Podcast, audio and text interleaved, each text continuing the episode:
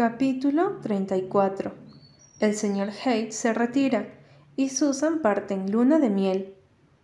Jim se fue de Ingleside a principios de noviembre.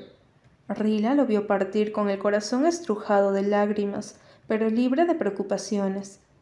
La señora número 2 de Jim Anderson era una mujercita tan encantadora que hacía que uno se maravillara de la suerte que había tenido Jim al conseguirla. Tenía la tez rosada, los ojos azules, un aire saludable, y era carnosa y redonda como una hoja de geranio. Rila se dio cuenta de inmediato que James estaría muy bien con ella. Me gustan mucho los chicos, señorita, anunció la mujer con entusiasmo. Estoy acostumbrada a ellos. Tengo seis hermanos menores. James es un niño encantador, y debo decir que usted ha hecho maravillas. Está tan lindo y saludable. Va a ser como si fuera mío, señorita, y le aseguro que le voy a tener las riendas cortas a Jim. Es buen trabajador. Lo que necesita es alguien que lo obligue a ser perseverante y le maneje el dinero. Alquilamos una granja, justo en las afueras del pueblo, y ahí nos vamos a quedar. Jim quería vivir en Inglaterra, pero yo me negué, Tenía ganas de empezar de nuevo, en un país joven, y siempre me gustó la idea de venir a Canadá.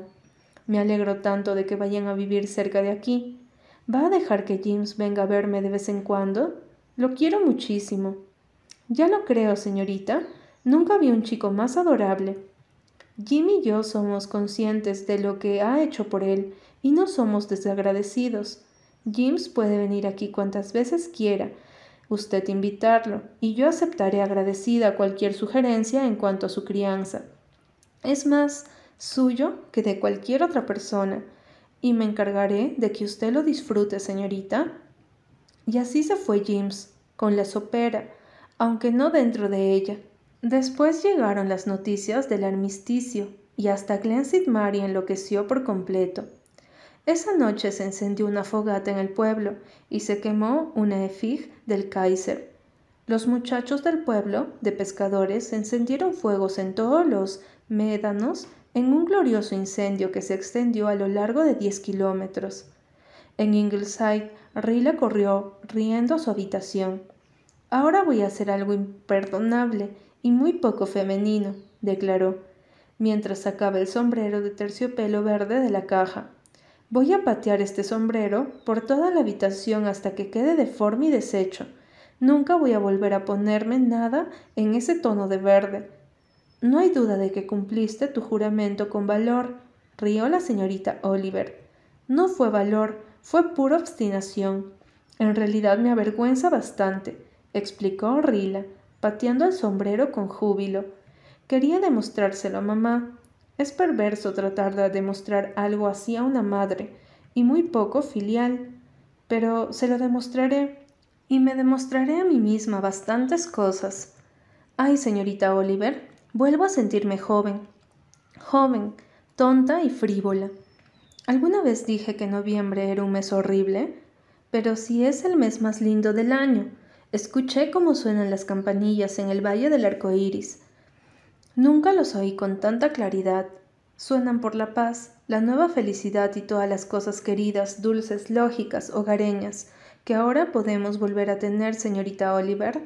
No es que yo me esté portando con demasiada lógica, en realidad. Hoy todo el mundo da rienda suelta a su locura.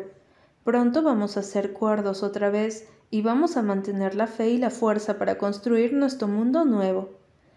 Pero por hoy, por hoy, seamos locos y alegres. Susan entró desde el jardín con expresión muy satisfecha. El señor Haight se fue, anunció. ¿Se fue? ¿Quieres decir que murió Susan? No, mi querida señora, la bestia no murió, pero no vamos a volver a verlo, de eso estoy segura. No seas tan misteriosa, Susan. ¿Qué le pasó? Mire, mi querida señora, estaba sentado afuera sobre los escalones de atrás.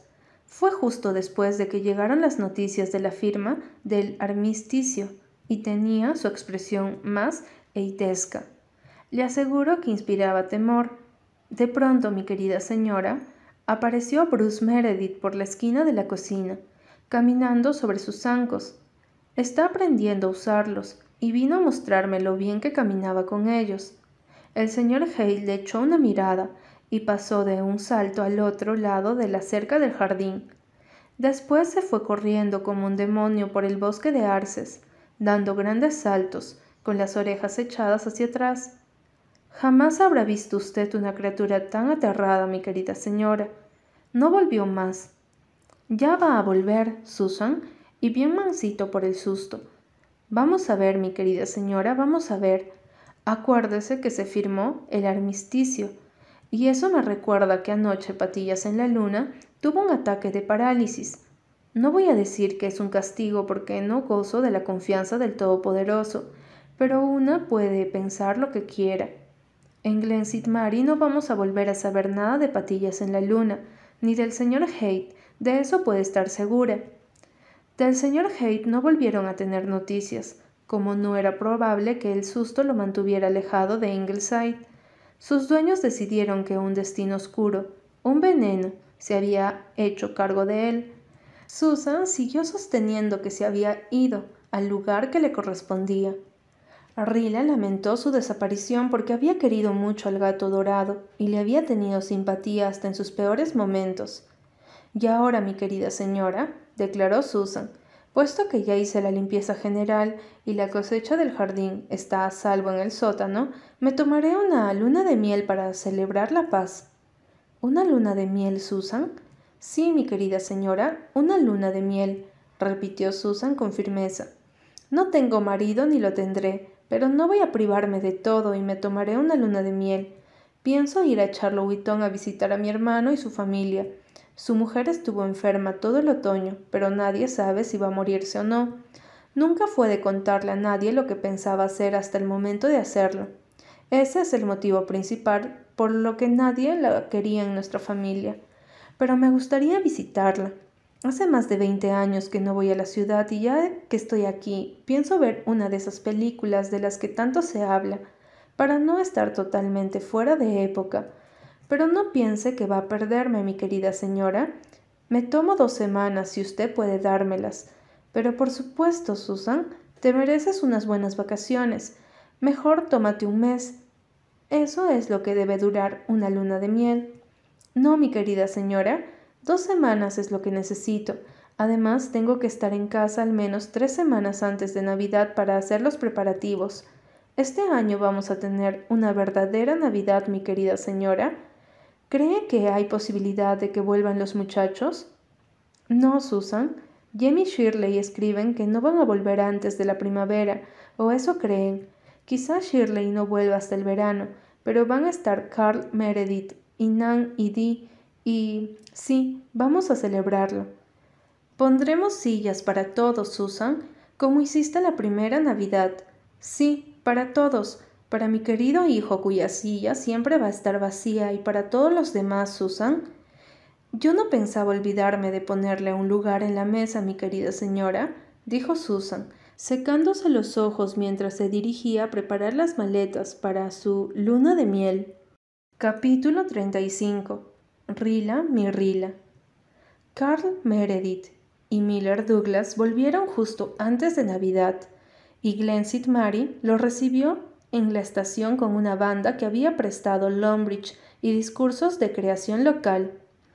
A Miller se lo veía ágil y sonriente a pesar de su pierna de madera. Se había convertido en un hombre de espaldas anchas y porte imponente, y la medalla DC que lucía reconcilió a la señorita Cornelia con las falencias de su linaje, hasta el punto de hacerle aceptar tácticamente su compromiso con Mary. Esta última se dio ciertos aires, sobre todo cuando Carter Flagg tomó a Miller en su tienda como jefe de empleados, pero nadie se resintió por eso.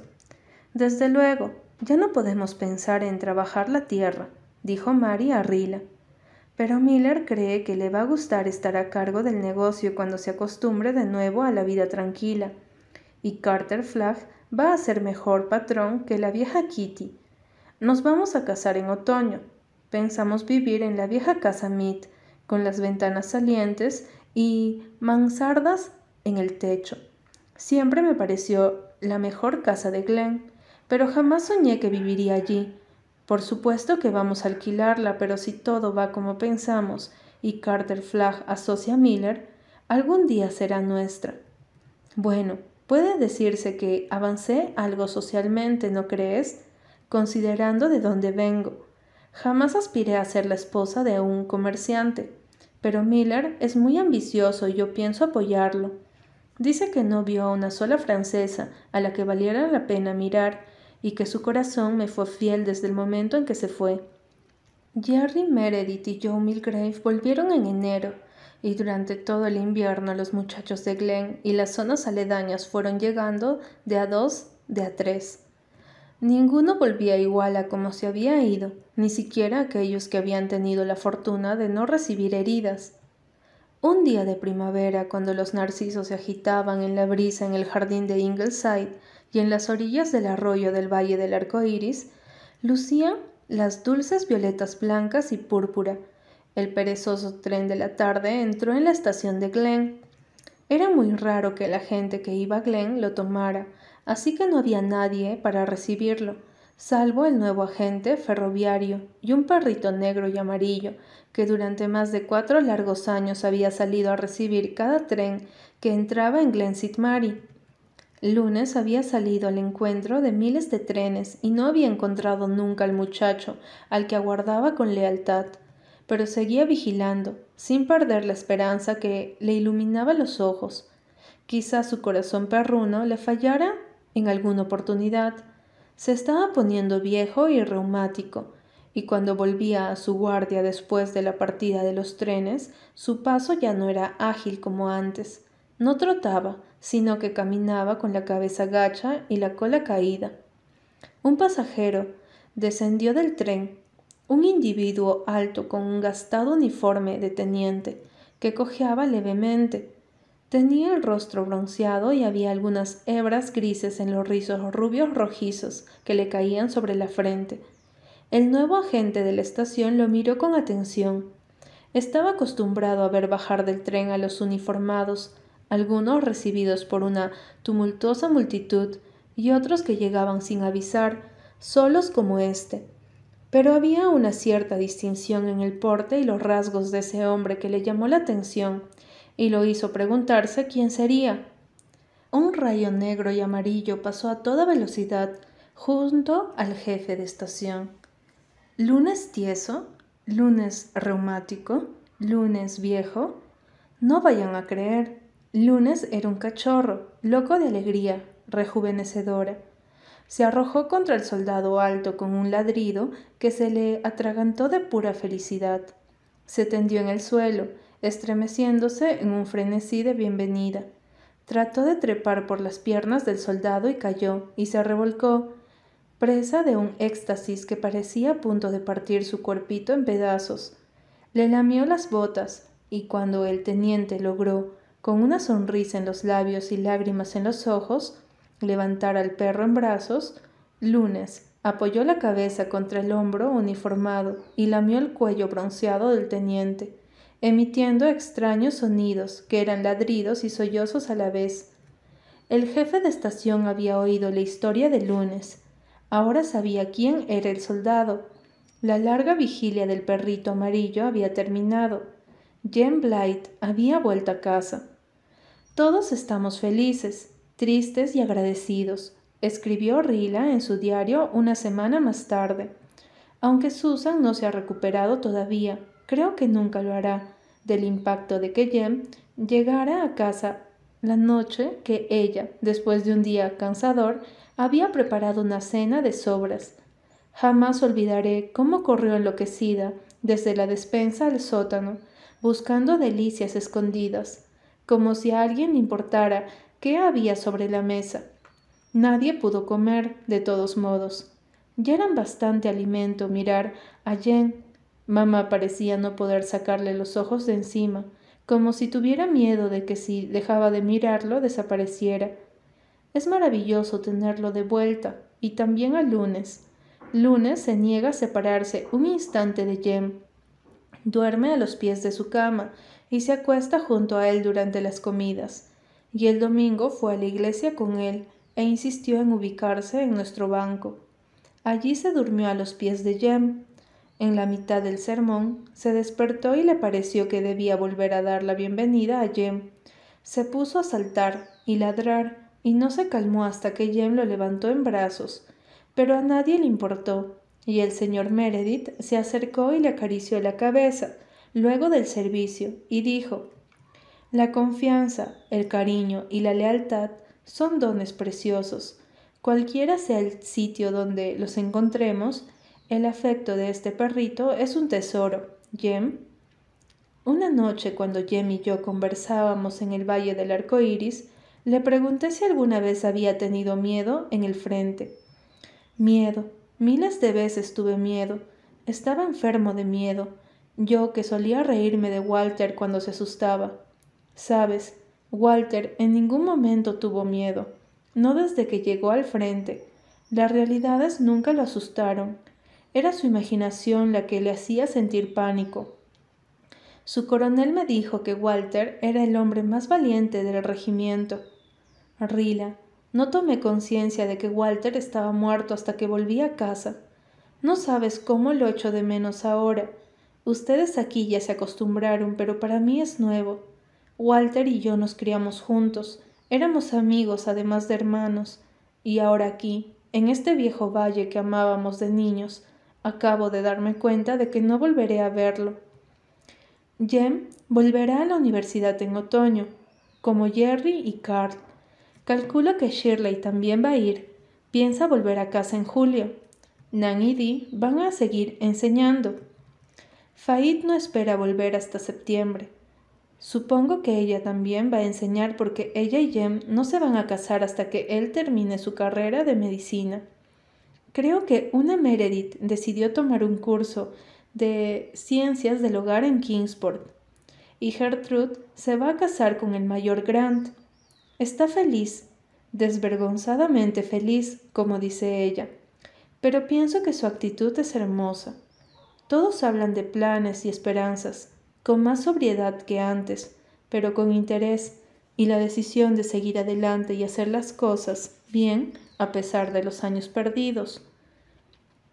Estamos en un mundo nuevo, dice Jem, y tenemos que hacerlo mejor que el antiguo. Eso todavía no pasó, aunque hay algunos que dicen que sí. Ni siquiera empezamos.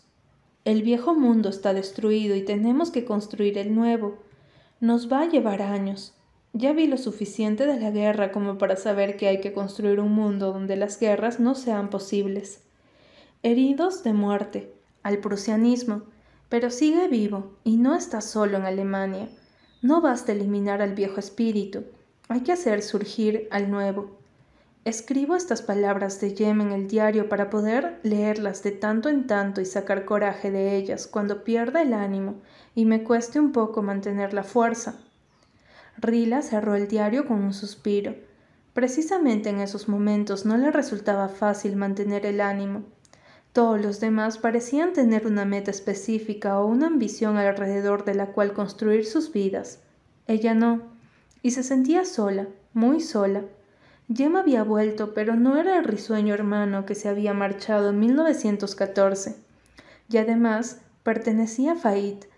Walter no volvería, ni siquiera tenía James. De pronto su mundo le parecía enorme y vacío. Es decir, le había parecido enorme y vacío desde el momento en que ayer había leído en un periódico de Montreal una lista de una semana de antigüedad con los nombres de los soldados que habían regresado. El capitán Kenneth Ford estaba entre ellos.